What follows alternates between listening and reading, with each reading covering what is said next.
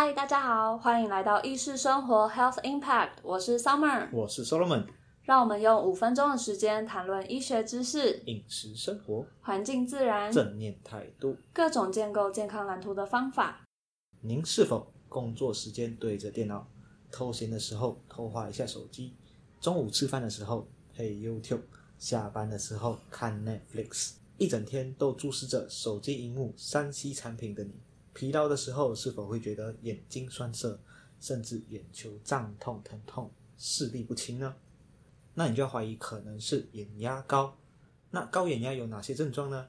第一个，眼睛会不舒服，感到酸涩感，看到灯泡周围会有彩虹圈，也就是说光晕的部分。那眼球会觉得胀痛，眼窝疼痛，看东西的时候模糊不清，甚至会有偏头痛、剧烈头痛，甚至呕吐。啊，如果你怀疑自己有眼压高的症状，或者有任何健康相关的疑虑，请咨询您信任的医师，以免错误诊断，耽误病情。眼压高啊，它可能平常只是生活中的一些小困扰，但其实如果它很严重的话，是有可能导致青光眼的。眼压高它是青光眼的其中一个风险因子。那因为眼压过高的状态，它会压迫，然后损伤到视神经。那当然也有其他的经转会导致视神经受损，所以即使在眼压正常的情况下，也有可能会得到青光眼。那我们这里要特别帮大家介绍的就是青光眼的部分。青光眼它基本上就是一种视神经受损的眼科疾病。那大多数的青光眼患者，他早期是没有症状，也不会疼痛的。而要诊断出青光眼，它其实是需要搭配眼科一系列的检查。一般如果说检查有合并视神经旁凹陷，或者是视野缺损，它就可能被诊断为青光眼，而控制不良则会失明。所以呢，我们这里帮大家整理了几个青光眼的风险因子。那其中一个当然也就是高眼压的状况。那另外像年龄超过四十岁，或是有家族史、有近视啊、远视的人，或者是眼睛曾经有受过外伤。那长期使用类固醇药物，又或者是说有些慢性疾病，像糖尿病啊、高血压或是偏头痛的人，你可能就要特别的小心。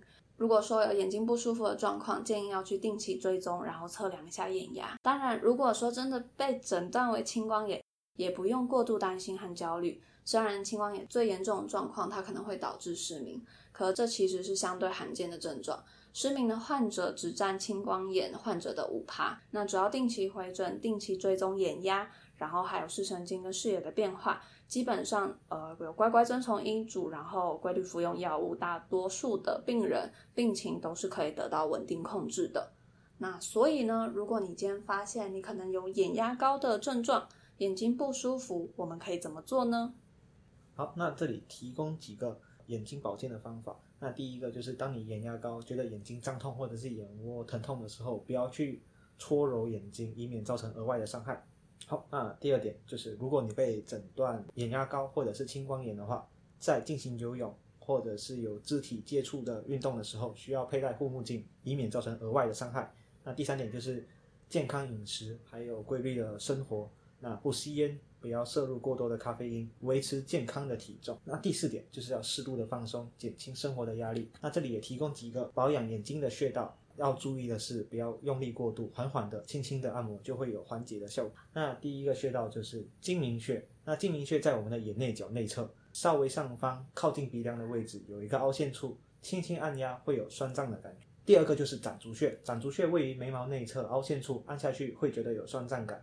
第三点就是鱼腰穴，鱼腰穴在瞳孔之上，眉毛正中的上方。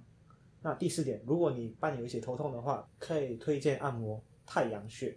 那太阳穴的位置呢，是位于眉毛外侧，还有眼外角之间有一个凹陷处，那里有一些重要的血管，按压的力度不宜太过大，只要轻轻按揉就好了。但如果你按压这些穴道之后，仍然无法缓解眼睛的不适的话，建议还是去眼科进行检查，寻求专业的协助，以免耽误病情。